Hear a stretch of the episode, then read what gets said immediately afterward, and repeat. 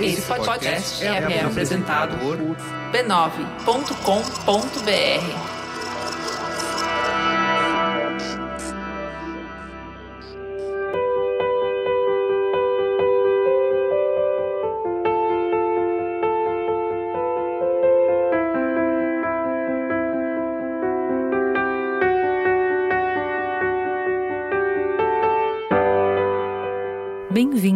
ao Nosso Sangue, uma minissérie do Mamilos criada com apoio de Sempre Livre, para refletir sobre fatos e mitos a respeito da menstruação e a consequência disso na vida das mulheres. Em quatro capítulos, vamos procurar entender esse processo do ponto de vista fisiológico, mas também psicológico e cultural. Porque muitas vezes a gente tem tanto conflito com a menstruação. Será que isso é uma resposta exclusivamente íntima, pessoal, ou faz parte também do contexto social que a gente vive? A nossa ideia aqui é trazer informação e muita reflexão para que você que está nos ouvindo possa revisitar a sua relação com o seu ciclo menstrual quer você goste dele ou não. E antes de começar, a gente gostaria de dizer que esse conteúdo ele se propõe a tratar de menstruação da forma mais inclusiva possível, para abranger todos os corpos que menstruam e as suas vivências em relação ao tema. A gente entende que tem questões estruturais da sociedade que em alguns momentos transformam essa discussão em predominantemente cisgênera. Mas a gente reconhece que a menstruação faz parte da vida de outras pessoas com útero funcional, como por exemplo,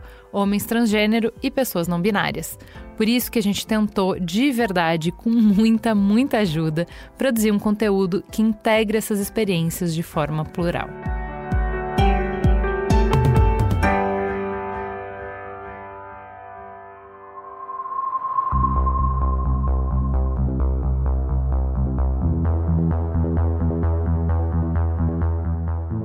Eu sou a Cris Bartz no primeiro episódio do Nosso Sangue, a gente entendeu muito da nossa relação com a menstruação sendo construída pela cultura, por tudo que a gente consome, por todo mundo com quem a gente se relaciona. E isso acontecendo muito através dos tabus, que eles servem para controlar e para diminuir as mulheres e que para quebrar esses tabus a gente vai precisar é de muita informação. Para desmistificar então a menstruação, a gente trouxe a ginecologista Carolina Ambroghini para nos ajudar a começar pelo começo, a menarca a primeira menstruação. Então a puberdade ela pode começar a acontecer por volta dos nove anos. Ela inicia-se pelo estirão, depois pelo aparecimento dos pelos pubianos, os brotos mamários e a última coisa que acontece é a menstruação, que significa que a mulher está ovulando. Nos primeiros dois anos depois da primeira menstruação, é normal que ela seja irregular. É um momento de variação hormonal. O corpo está aprendendo, está começando esse processo. Como que é, gente? Vamos lembrar como que é esses primeiros dois anos depois da primeira menstruação. Ela é irregular, confusão, né? gente. Né? É, cheia de variação hormonal. O que, que, é isso? É o corpo aprendendo, é o corpo começando nesse processo. O que, que tem, Cris? Bom, tem espinhas, às vezes aqueles pelos que você não gostaria de ter. às vezes a menstruação não vem simplesmente. Às vezes ela vem mais de uma vez por mês ainda está bastante descontrolada. É um período que ele pode gerar muita angústia mesmo. É total no control. Essa angústia toda pode levar muita gente a buscar uma solução. Né? A gente falou nesse no Mamilos já sobre o problema com as soluções, né? Com buscar resolver os problemas. E a gente foi procurar especialistas para nos explicar. Isso é bom? Faz bem? Para a doutora Marisa Kataguiri, que é especialista em adolescentes, é normal, gente. É muito correto utilizar anticoncepcional para controlar a irregularidade da menstruação, o volume do fluxo e das espinhas. Tem o lado genético e o estresse, né, gerando toda essa irregularidade e que para uma garota é necessário usar um anticoncepcional. Nesses momentos, até antes dos 18 anos, muitas ginecos acabam realizando o uso do anticoncepcional para tentar regularizar. Mas o doutor Lucas Franco Pacheco, que é especialista em medicina antroposófica, essa saída é bem preocupante. Prescrevem-se pílulas anticoncepcionais para meninas de 13 e 14 anos antes mesmo de iniciarem sua vida sexual por menstruação irregular. Para muitos médicos e ginecologistas, se tornou uma solução rápida para boa parte das queixas que levam mulheres aos seus consultórios. Anticoncepcionais são prescritos para quase todo tipo de distúrbio ginecológico. Se a mulher menstrua demais, se menstrua de menos, se tem cólica, se tem TPM, se tem cisto no ovário, se tem mioma, até mesmo para acne. Infelizmente, para uma parcela dos médicos, é mais simples, rápido e cômodo substituir cuidados e orientação por comprimido. Algumas mulheres podem se beneficiar da utilização de pílulas ou de outros métodos hormonais de contracepção. O problema consiste na universalização do uso de uma forma generalizada de prescrição que pode trazer mais danos do que benefício para a saúde global da mulher. Para além de especialista, vamos escutar a experiência de uma mulher real que se descobriu nesse processo de buscar uma solução através do uso de anticoncepcionais. Vamos escutar a Melissa. Aos 19 anos, eu comecei a usar adesivo contraceptivo, e uma das promessas da ginecologista era justamente controlar a menstruação saber quando ela ia vir, de três em três semanas, certinho. Olha só que maravilha! Só que isso nunca aconteceu. Eu tinha spotting todo santo mês sangramentos entre ciclo. Ia sempre na ginecologista e ela falava que estava tudo bem, que ia parar usando contraceptivo, mas nunca parou. Gente, vocês não têm noção do tanto que eu sofri esse tempo todo. Anemia, roupas manchadas. No dia do meu casamento eu tive spotting. Eu lembro de ter chorado no banheiro da minha festa de casamento de tanta raiva. Eu estava sempre sangrando e isso me fazia detestar menstruar ainda mais. Pois é.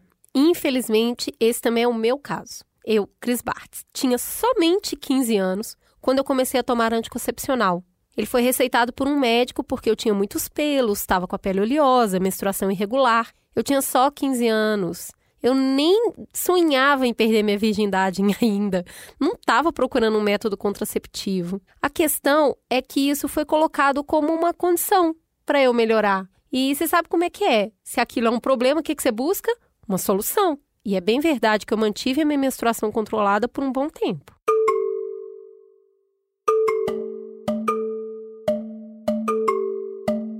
Quando a gente vai falar de menarca, tem um outro ponto que chama muita atenção. A questão de que a menstruação tem vindo cada vez mais cedo na vida de muitas garotas. A gente assistiu uma entrevista que o médico e especialista em puberdade Frank Biro deu para a BBC e ele disse que não existe uma razão simples para explicar por que, que a puberdade tem acontecido numa idade tão mais precoce. Mas ele conduziu com a equipe dele alguns estudos que destaca, entre as causas, o quanto a gente acaba ingerindo de hormônios e agrotóxicos através da nossa alimentação, o alto índice de massa corporal e também, olha só, mudanças climáticas. Esse negócio da menstruação chegar cada vez mais cedo, ele tem um custo físico e tem um custo emocional. E eu fiquei pensando que isso talvez pudesse responder a questão da reação da Tatá com a minha filha ter sido tão negativa. Daí fui correr atrás de quem? Psicóloga, né? Conversei com a doutora Alessandra Dutra. Ela recebe dezenas de adolescentes no seu consultório. Ela explica muito bem isso. Hoje em dia, a menstruação ela está ela tá ocorrendo cada vez mais cedo na vida da menina. Né? Então, nós não é incomum você ver uma menina de 9, 10, 11 anos de idade já menstruando. Então, quando isso ocorre, é diferente de uma menina de 13, 14, 15 anos, de umas gerações passadas, que era muito esperada, porque antigamente, quando isso ocorria, mostrava que ela já estava ficando pronta para uma nova fase da vida dela, né? Na fase da adolescência. Então ela já estava pronta para o mundo sexual, ela já estava pronta para ter um bebê, e ali começava então toda uma orientação sexual, inclusive, para com essa menina. Hoje em dia, quando essa menina de 9, 10 anos menstrua, ela ainda está nessa fase da meninice. Então ela entende aquela menstruação como uma coisa que está perdendo a infância dela. Ela não, não entende, inclusive, as questões da TPM, por exemplo, que acaba trazendo para ela uma certa irritabilidade, uma quietude. Então, é, é uma fase que hoje em dia ela vem com uma certa peculiaridade ela vem hoje com uma sensação muito de estranheza, onde ela está perdendo a meninice dela, onde ela está perdendo uma questão muito peculiar daquela fase de de sentar no chão, de, de shorts, ficar mais à vontade. É um período que fica incomodada, um período que fica estranha. E aí a doutora Alessandra vem com o quê? O pulo do gato, chamando quem precisa na responsa. Ela fala sobre preparar essas crianças é e não deveria ser diferente tarefa dos adultos. Depende muito da maneira como você vai apresentar essa menstruação para ela, essa fase, né? Essa feminilidade para ela, né? Você pode passar como um fardo, olha, isso agora é um fardo para você, ou você pode passar que isso agora é bem-vinda, como falei, ao mundo feminino.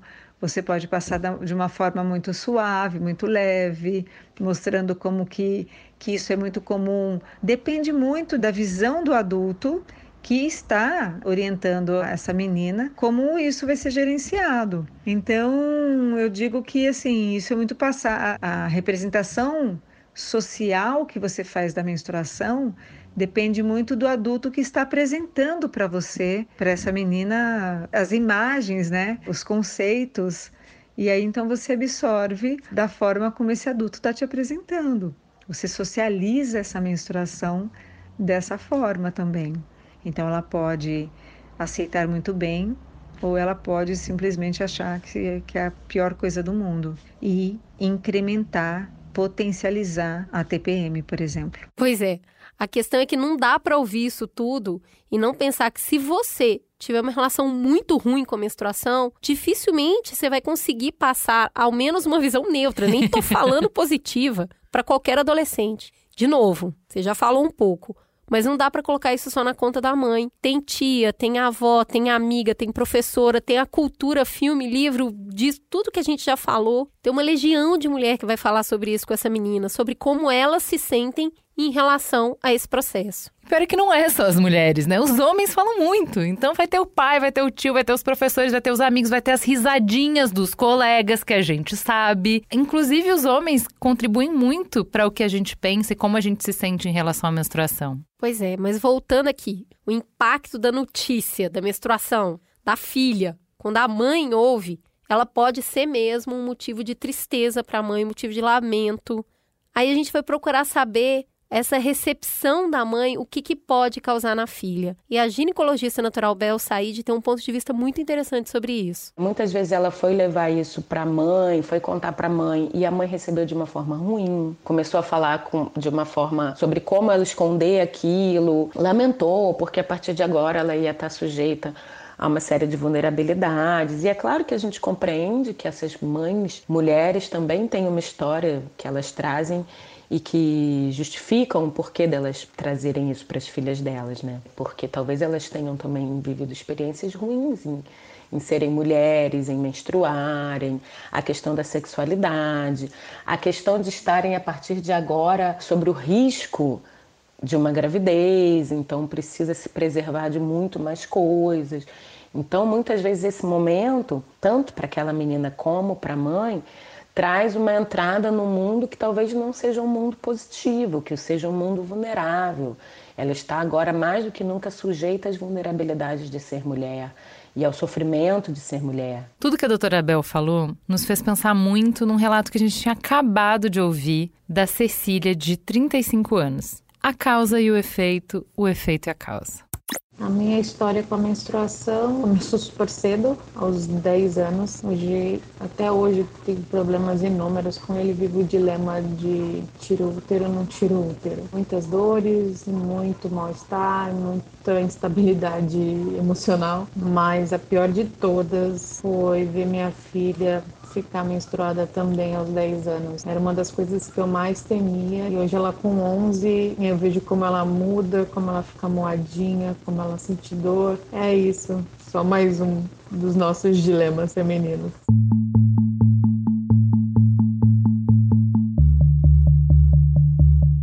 Mas aí, né, vamos lá. Tudo tem dois lados. Tem outras formas de experimentar a primeira menstruação e aí a gente foi atrás de alguém que fala sobre isso. E não é um alguém qualquer, é uma pessoa que fala isso em redes sociais e fala isso desde sempre. E que é muito ouvida. E muito fofa. a gente conversou com a Maísa, que é apresentadora e acabou de completar 18 anos. Olha, minha primeira menstruação foi quando eu tinha 12 anos.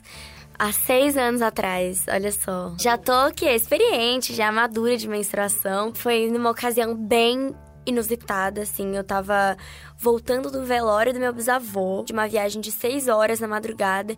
E aí, quando eu cheguei em casa, que eu fui fazer o primeiro xixi, eu tava menstruada.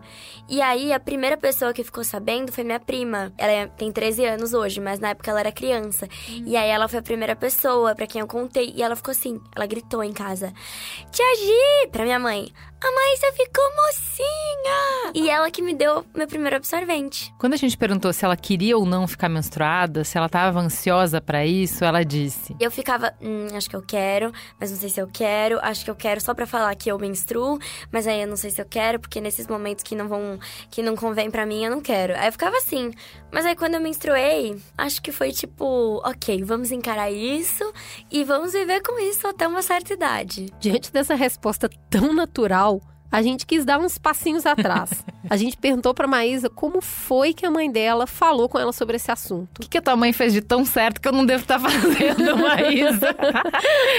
a resposta só vem confirmar o que a doutora Alessandra tinha contado pra gente agora há pouco. Minha mãe sempre teve, assim, uma relação muito boa comigo de diálogo mesmo, falar sobre tudo. Então, ela me ensinava, desde que eu tinha, sei lá, uns oito anos, ela me chamava, falava assim: Olha, filha, agora a mamãe vai trocar o absorvente. Ela me mostrava como ela fazia para eu ver. Eu, eu entendo muito hoje que era tipo, pra eu não ter uma relação de nojo com o meu próprio corpo e também pra eu ver que era normal, pra eu estar preparada se acontecesse longe dela.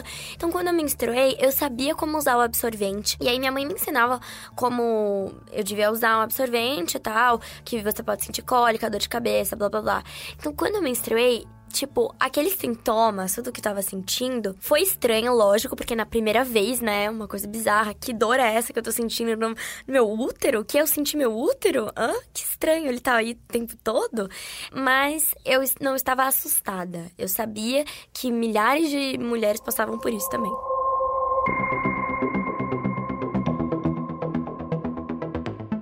No Brasil, né, gente? Brasil é enorme, cabe tudo aqui dentro. Se por um lado a gente tem a Maísa falando super segura sobre o assunto, a gente tem uma comunidade gigantesca no interior do país, onde as meninas sabem muito pouco sobre menstruação, sobre o funcionamento dos seus corpos, como mostrou, por exemplo, um especial do Profissão Repórter da Rede Globo em junho de 2019. É bem específico das comunidades falar que quando a menina está menstruada, ela não pode plantar, porque a mão dela não é ruim nesse período, não é?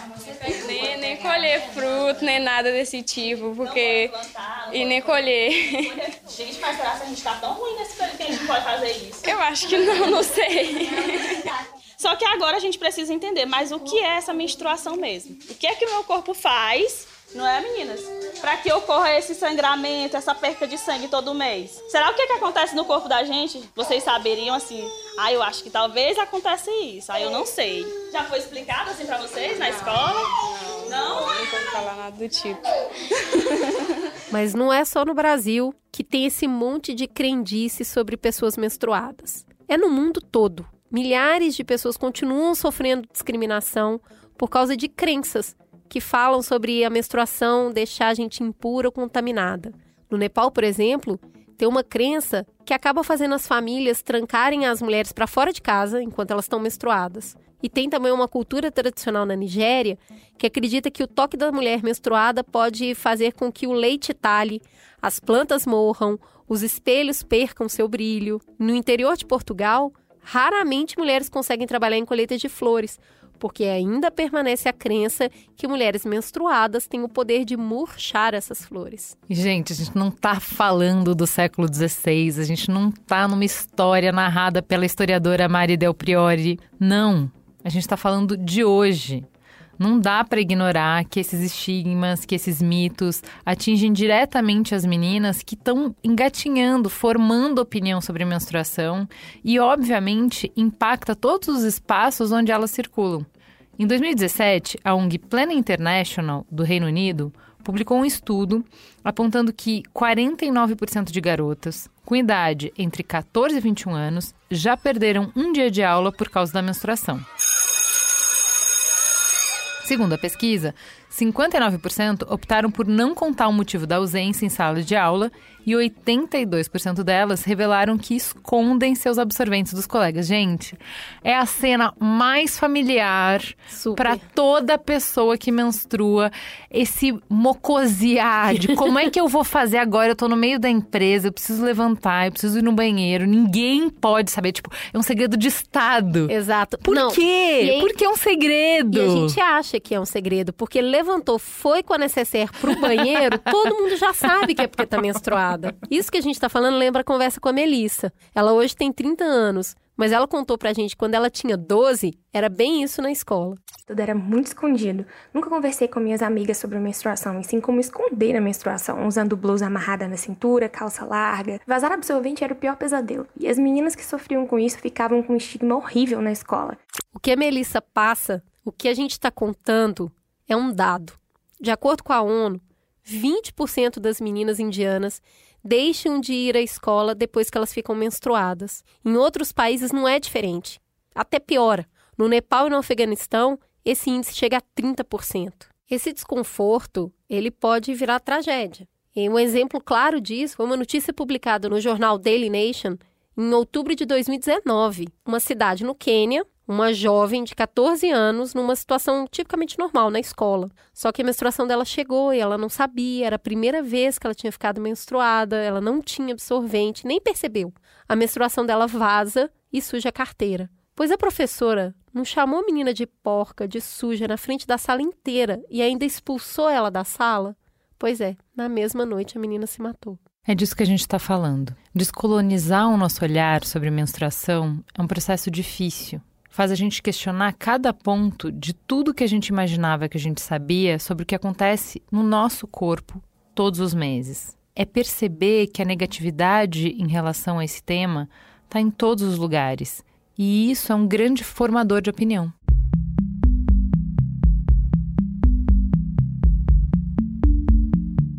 Viver esse ciclo menstrual é muito mais do que sangrar. Esse processo ele impacta o corpo inteiro. Eu acho que todo mundo que está nos ouvindo e já menstruou, que menstrua, percebe isso. É um impacto da cabeça aos pés. Tem gente que nota que o cabelo, a pele, até o cocô muda. Tem cólica, tem enxaqueca, libido mais alta, seio mais redondo, instinto aguçado, criatividade mais potente, sensibilidade emocional e física. Ou seja, a nossa vivência ela acaba intimamente ligada com todos esses eventos. É muito mais do que cinco ou seis dias de sangue. É um mês inteiro vivendo cada uma das fases que a gente já citou aqui. E eu fui reconhecendo algumas características minhas que vinham junto com a menstruação. Eu ia ficando mais introspectiva, ia ficando mais sensível, fisicamente sensível também. Então, meu limiar à dor parece que ele fica mais reduzido e eu fico mais frágil mesmo. Eu até brinco com meu namorado que quando eu tô menstruada eu pareço um pouco um animal ferido, porque eu fico frágil e negar isso é uma coisa que não me ajuda. Então, à medida que eu fui percebendo essas características, e da mesma maneira, em contrapartida, percebendo que quando eu ovulo eu fico mais animada, carismática, me sinto mais bonita, mais bem-humorada, estou mais ativa, tenho mais energia, isso foi me permitindo aos poucos e programando a minha vida mesmo, com base no meu ciclo. E me ajudou a olhar para isso de uma forma mais natural também. Foi um processo de autoaceitação e um processo de amadurecimento mesmo, de ir desconstruindo um tabu bobo a respeito da menstruação, do meu corpo e da minha sexualidade. Esse foi o relato da Rebeca, de 27 anos. O que importa aqui é que, diferente dos homens cis, a gente tem ciclos. Somos mulheres de fase. Tudo isso acontece por culpa, ou graças, depende da sua visão, dos hormônios. De que hormônio a gente está falando? Do estrógeno, da progesterona, do hormônio luteinizante, o LH, e do hormônio folículo estimulante, o FSH. Esses hormônios todos agem na gente e, por consequência, nos fazem agir de diferentes formas. Para entender isso, volta aqui para nossa conversa a ginecologista natural Bel Said. Os homens não seguem esse ciclo. Os homens não vivem esse ciclo. As mulheres elas estão voltando a reconhecer a natureza cíclica como algo incrível, né? A, a mulher voltar a ter contato com o seu ciclo que é talvez a grande essência de ser mulher, da natureza do ser mulher, a natureza do feminino. Isso torna a mulher um ser único, um ser especial, por ela vivenciar isso, por ela não ser a mesma todos os dias, em todos os períodos, né? E ela conseguir se reconhecer como cíclica, como múltipla. As mulheres elas estão começando a voltar novamente a ver isso como algo positivo, como algo belo. Foi com base nisso que a gente foi procurar um relato de uma pessoa que vive isso de uma maneira muito intensa. E aí a Ana Paula, que tem 33 anos, nos contou. Depois de quase 13 anos tomando pílula e desses seis sem menstruar, porque para mim sempre foi uma falta de dignidade, eu decidi em novembro do ano passado tentar reconhecer é, essas oscilações e ver como eu saberia lidar ou não com essa parte do meu corpo também. Foi um processo difícil porque foi muito negligenciado né, durante muitos anos. Tenho visto realmente que é uma mais-valia e, na verdade, quase um superpoder todas as oscilações que um único mês pode trazer para o meu dia a dia. Estou muito feliz e espero manter isso. Esse novo olhar para a menstruação e para o nosso corpo para o que acontece com ele parece que está ganhando fôlego.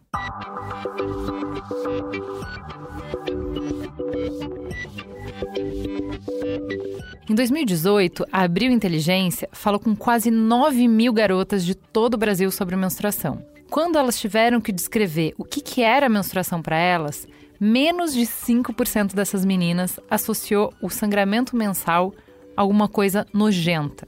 É, mas essa visão natural, mais natural da menstruação, ela não se dá para todos. Ela se dá especialmente dentre as garotas que têm mais acesso à informação. Essa informação que pode estar dentro de casa, na conversa com a mãe, com as irmãs, com todas as mulheres do ciclo, seja pesquisando sobre o tema na internet, seja na escola. Quanto mais informada, aí é aquilo.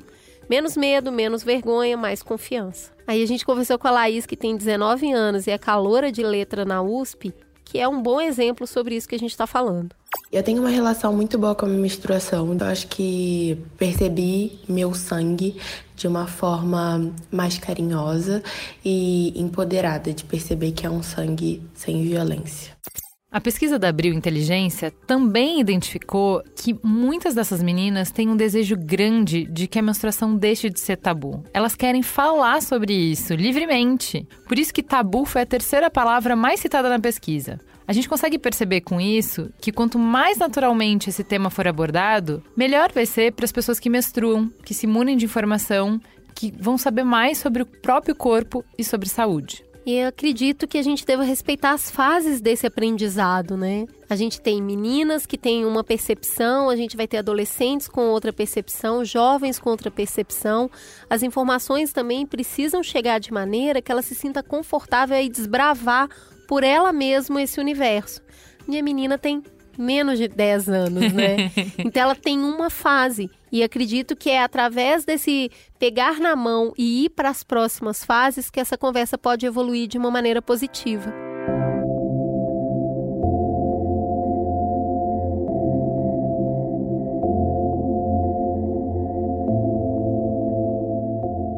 Nesse segundo episódio do Nosso Sangue, a gente explorou o começo do ciclo menstrual e como a menstruação impacta a vida pessoal e social de diferentes mulheres. No próximo episódio, a gente vai investigar uma questão que toda pessoa que menstrua já deve ter pensado: menstruar ou não menstruar?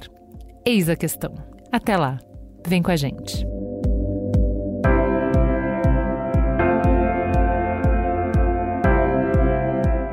Nosso Sangue é uma produção do Mamilos em parceria com a Sempre Livre. Sempre Livre foi lançada em 1974 e desde então trabalha para deixar as mulheres mais seguras e confiantes no dia a dia com o seu ciclo menstrual.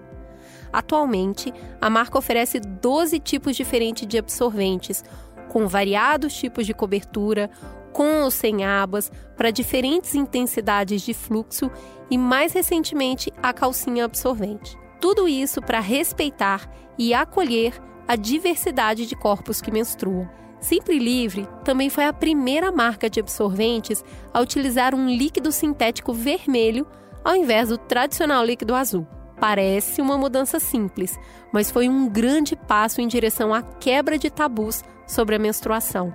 Esse também é o objetivo da marca ao apoiar a minissérie Nosso Sangue. Eles entendem que é fundamental informar meninas e mulheres para quebrarem o silêncio a respeito da menstruação, assim como gerar discussões sobre os tabus que permeiam esse assunto. Só assim teremos mulheres realmente livres.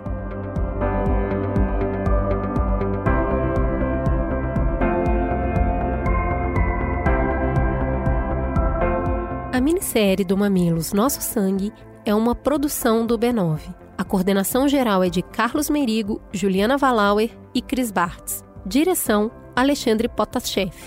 Produção: Beatriz Fioroto. Roteiro: Cris Bartz com apoio de Iago Vinícius. Edição: Mariana Leão com trilha musical de Andy Lopes. Identidade visual: Bárbara Seward. Coordenação digital: AG Barros, Pedro Estraza e Lucas de Brito. Atendimento e comercialização: Raquel Casmala, Camila Maza e Thelma Zenaro. Apresentação: Juva Lauer e Cris Bartz.